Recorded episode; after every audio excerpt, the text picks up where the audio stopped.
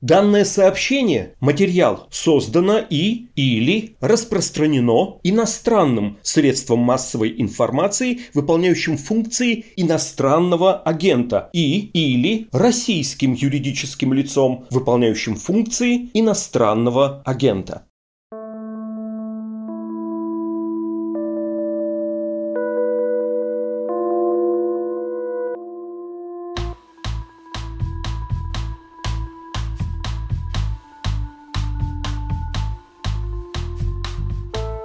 Привет, это подкаст «Текст недели» о наиболее важных и интересных материалах, выходящих на «Медузе». Меня зовут Александр Филимонов. Я работаю в новостной редакции, а ранее вы могли меня слышать в подкасте «Творческие планы». Неделька у нас выдалась жаркая, в основном под знаком двух событий. Первое – это саммит Владимира Путина и Джо Байдена в Женеве. Это была первая их встреча в ранге лидеров России и США, и она происходила в момент, когда отношения между нашими странами находятся на грани краха, едва ли не как в годы Холодной войны. Сложно сказать, насколько продуктивными были эти переговоры. Мне больше запомнилась цепочка бессмысленных новостных сообщений с лент информагентств, которые мы опубликовали в рубрике «Шапито». Второе событие довольно катастрофическое. Кажется, Россию начинает захлестывать третья волна пандемии, и виной тому так называемый индийский штамм коронавируса или дельта, намного более заразный, чем предыдущие. В Москве из-за него уже вводили нерабочие дни, а также в столице и в некоторых других областях была объявлена обязательная вакцинация для работников сферы услуг, образования, транспорта и так далее. Но среди всех этих политических и пандемических новостей, я надеюсь, вы не пропустили еще один материал, о котором сегодня я хочу поговорить. Это замечательный репортаж нашего спецкора Анастасии Якоревой о селе в Саратовской области со звучным названием Лох. Сейчас силами энтузиастов это село активно возрождается и становится настоящей местной достопримечательностью. Сейчас узнаем все подробности у Насти.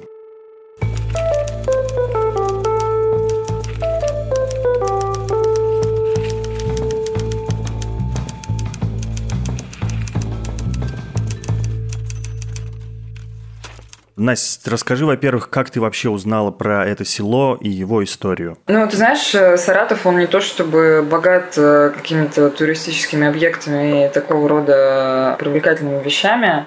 Так что, ну, оно, оно известное вот в Саратовской области. И ну, оно настолько как-то выбивалось из общего вот этого контекста, ну, в таком легком упадке, находящейся в Саратовской области, что, конечно, было очень заметно. Давай поясним, что ты сама родом из Саратова, поэтому и эта история была для тебя на слуху. Просто, возможно, люди из других регионов ранее не слышали про село Лох. Да, из Саратова я приехал 10 лет назад, но продолжаю туда часто ездить и смотреть вообще, в принципе, за тем, что там а, интересного происходит. Вот. И вот за селом Лох как раз э, тоже я наблюдала, потому что они про него много рассказывали, журналисты э, настолько к нему прониклись э, значит, симпатией, что тоже часто про него писали. А чем оно привлекло людей? Симпатии возникли именно из-за названия села? Ты знаешь, нет, симпатия возникла главным образом из-за личности Маши Кислиной. Она старшая дочь вот этой вот семьи Кислиных, которая туда переехала. Она настолько, конечно, вот удивительно устроенный человек, что ну, она там как магнит во многом работает. Там, ты знаешь, даже есть по соседству э, село, которое в неплохом экономическом положении, там, потому что там колхоз не развалился, в общем, там такое крепкое крестьянское фермерское хозяйство, но никто не едет жить, и они все жалуются, что они не могут э, там дома продавать, э, в общем, как-то нет у них притока людей. А вот, значит, в соседнем Лоху нет особо работы, нет этих крестьянских фермерских хозяйств, туда вот едут люди, дома покупают, в общем, они прям очень переживают, что не к ним кислыми переехали жить. Давай немного проясним фабулу для тех, кто еще не читал текст. То есть есть такая местная семья Кислиных, которая где-то лет 8 назад э, приехали в село, увидели там старую водяную мельницу, вдохновились, переехали и решили восстановить ее. Да, вот такие вот они увлекающиеся люди, интересно очень устроенные, потому что, конечно, когда рассказываешь эту историю, у людей это вызывает непонимание, как ты переезжаешь в город, какая-то мельница водяная. Но, в принципе, когда чуть больше с этой семьей общаешься, ты понимаешь, что это как-то вот в их общем тренде, потому что они такие люди э, очень любознательные, и родители, и дети. У них отец э, бывший военный психолог, э, причем он работал во всяких ядерных войсках. Вот, и как на протяжении всей его жизни у него возникали какие-то вот идеи, что а вот интересно бы посмотреть, как, значит, э, в Сибири живется. Они вот жили в Москве, в Иркутске, в Коломне. Вот, и очень легко как-то передвигались, переезжали, вот такие вот они э, жизнерадостные, очень легкие на подъем. Вот, мама у них такая большая прибауточница, шутница, вот, и поэтому им, конечно, вот весело все это как-то заново начинать. Ну и надо сказать, что они невероятный движ устроили вокруг всего этого. Выбили гранты, привлекли кучу людей, даже местные власти приезжали, вносили первоначальные взносы на восстановление мельницы. Да, это все феномен Маши Кислиной. Наверное, если про нее так вот рассказывать, кажется, что это такой очень э, супер э, там, экстравертный человек, но нет, она супер такая сдержанная, тактичная девушка. На самом деле, она, конечно, очень-очень хороший переговорщик, вот если как-то это в такую плоскость переводить. Она филолог по образованию, но она ну, настолько вот э, умеет найти общий язык э, с разными абсолютно людьми, то есть там с чиновниками, с э, какими-то деревенскими бабушками, с туристами, с детьми, с там, другими городскими, которые переезжают в Лох.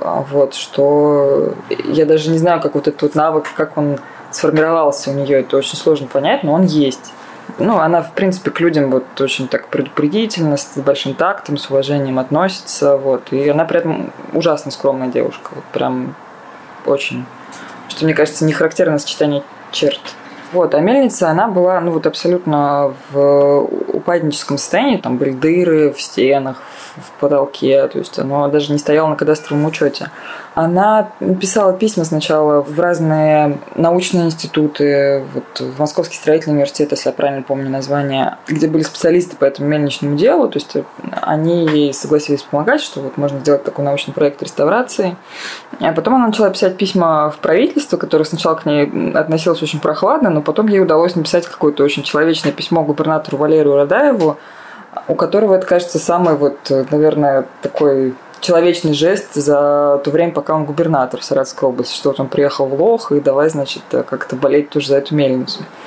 А гранты, да, Маша, вот, плюс к тому, что она хороший переговорщик, она еще вот может разбираться в таких понятиях, как там какое-нибудь инициативное бюджетирование, знаешь, там комплексный вывоз ТБО с территории. Вот, то есть они не вводят ее в ступор. И когда они начали пытаться восстановить эту мельницу, э, не было там ни денег, э, ни кадастрового учета, вообще ничего, но начали ехать туда волонтеры, потому что людям было прикольно, вот можно, значит, что-то сделать такое для истории, для какого-то блага или для чего-то. Ну и очевидно, эта история как-то полюбилась местным СМИ, видимо, они очень много про нее писали. Да, но они просто вели страничку ВКонтакте, она описывала, что и как. Ну, потом, поскольку в Саратове там мало чего вот такого культурного интересного происходит, конечно, ну вот люди на выходные туда ехали на экскурсии как-то еще с удовольствием. Это, в принципе, когда в Лох приезжаешь, я, честно говоря, ну вот очень была удивлена, потому что там на парковке перед мельницей там прям вот десятки-десятки машин стоят. И люди выходят, э, там, посмотрев там эту мельницу, и сидят, едят какие-то бутерброды на капоте, потому что там просто, ну вот, в деревне негде поесть. Но я так понимаю, по-настоящему эту мельницу восстановить не удалось. Она не в рабочем состоянии, а скорее декоративная, да? Ну да, я не очень э, понимаю этих тонкостей, но вот если как-то просто объяснять, то есть э, есть хоз способ, когда ты просто делаешь так, что с виду вот оно выглядит как мельница. А есть научная реставрация, когда там, значит, все эти механизмы были восстановлены, все это, я так понимаю, что дольше бы сохранялось без каких-то проблем. Насколько я понял, весь механизм мельницы просто вывезли. Да, там вывезли часть старых механизмов. Но Маша говорит, что он тогда, конечно, очень переживала, что все это как-то не удалось сделать по науке, но потом как-то закалилась и поняла, что, в принципе, ничто не мешает когда-то в будущем сделать это все в каком-то более продвинутом варианте. То есть э, то, что сейчас она стоит на кадастровом учете, то, что сейчас с ней более-менее в целом все хорошо, это самое главное. Но семья Кислиных добилась еще большего и, кажется, на данном этапе может даже более важного, поскольку благодаря им в село постоянно приезжают экскурсии, появляются новые люди, которые очаровываются этим местом, покупают там себе жилье, начинают заниматься какими-то необыкновенными тоже увлекательными вещами. Вот, например, Юрий Карамзин, сыродел и создатель сада неправильных скульптур. Ты знаешь, Сыродел туда приехал, кажется, раньше них, но поскольку там такой поток туристов, ему, конечно, это все э, сильно помогает в жизни, потому что они ну, приезжают посмотреть на эти его вот концептуальные произведения про жизнь в Испании, вот, и купить сыр. Вами эта скульптура как карта. Вот это страна Испания. На этой скульптуре, как на карте, каждый квадратик – это город, провинция, деревня, населенный пункт. Все-все-все есть квадратик. В Испании есть король, но это не королевство, это парламентская республика. Король не в центре, не во главе государства, он сбоку, как гарант Конституции, не более. Это рука, это движение, фламенко, танец, пики, это корида, пикадоры, завоевание, крест. Всегда на груди у испанцев. Они благодарят Господа за то, что такая хорошая плодородная земля. Но, видать, не все хорошо, потому что рука только одна левая, а правая. А правая рука Барселона. Она говорит, ребята, это вы, испанцы. Мы каталонцы, мы не с вами, извините нас. И вся страна идет вперед, а ноги смотрят назад. Это баски.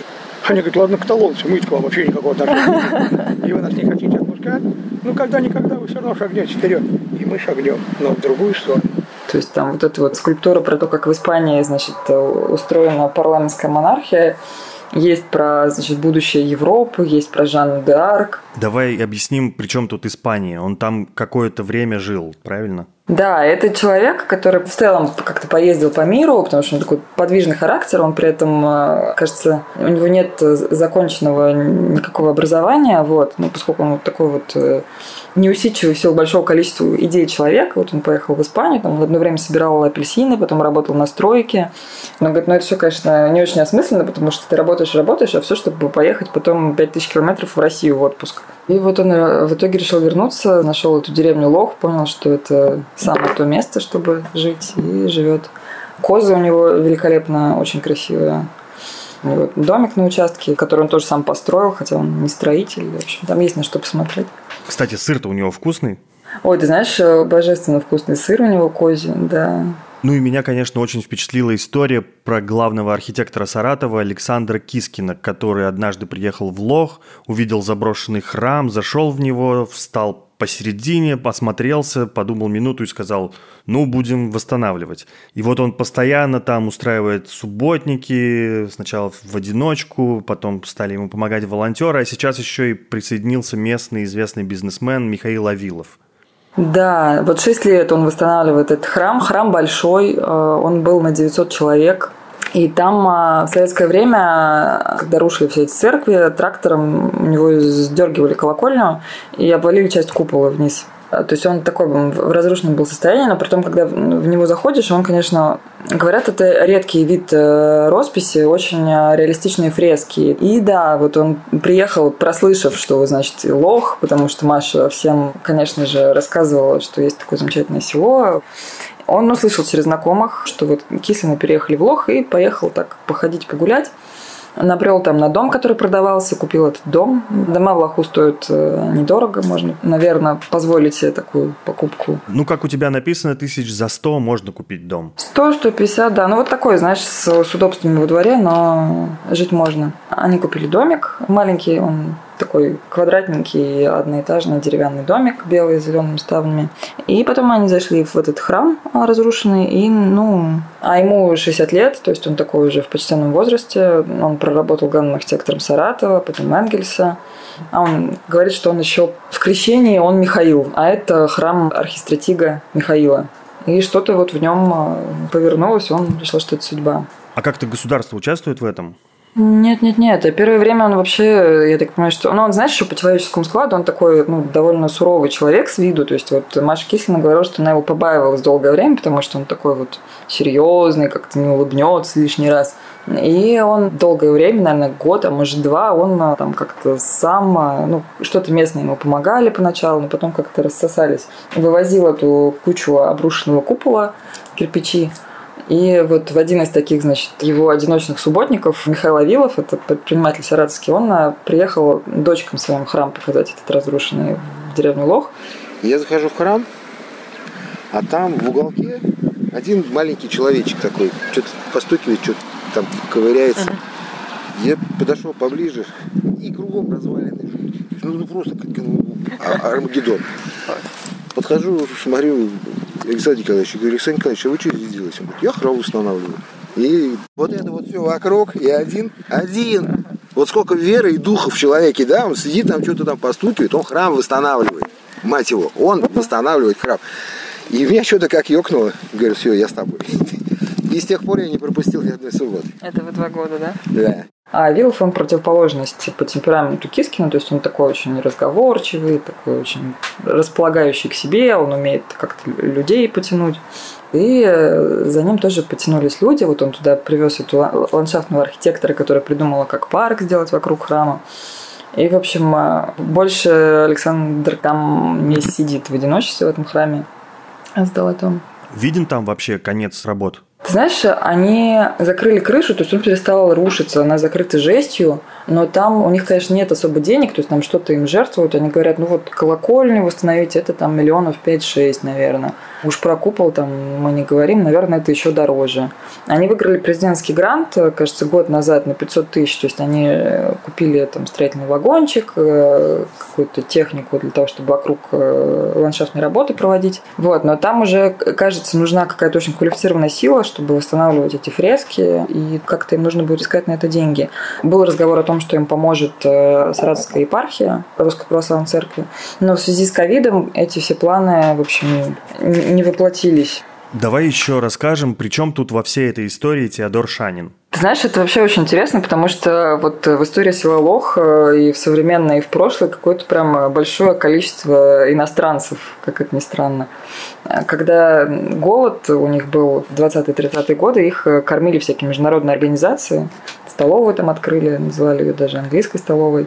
А потом э, в 90-е годы туда приехала социологическая экспедиция Шанина, Теодора Шанина, который ну, известный очень социолог, э, получивший образование в Британии. И вот он основатель Шанинки, это знаменитый.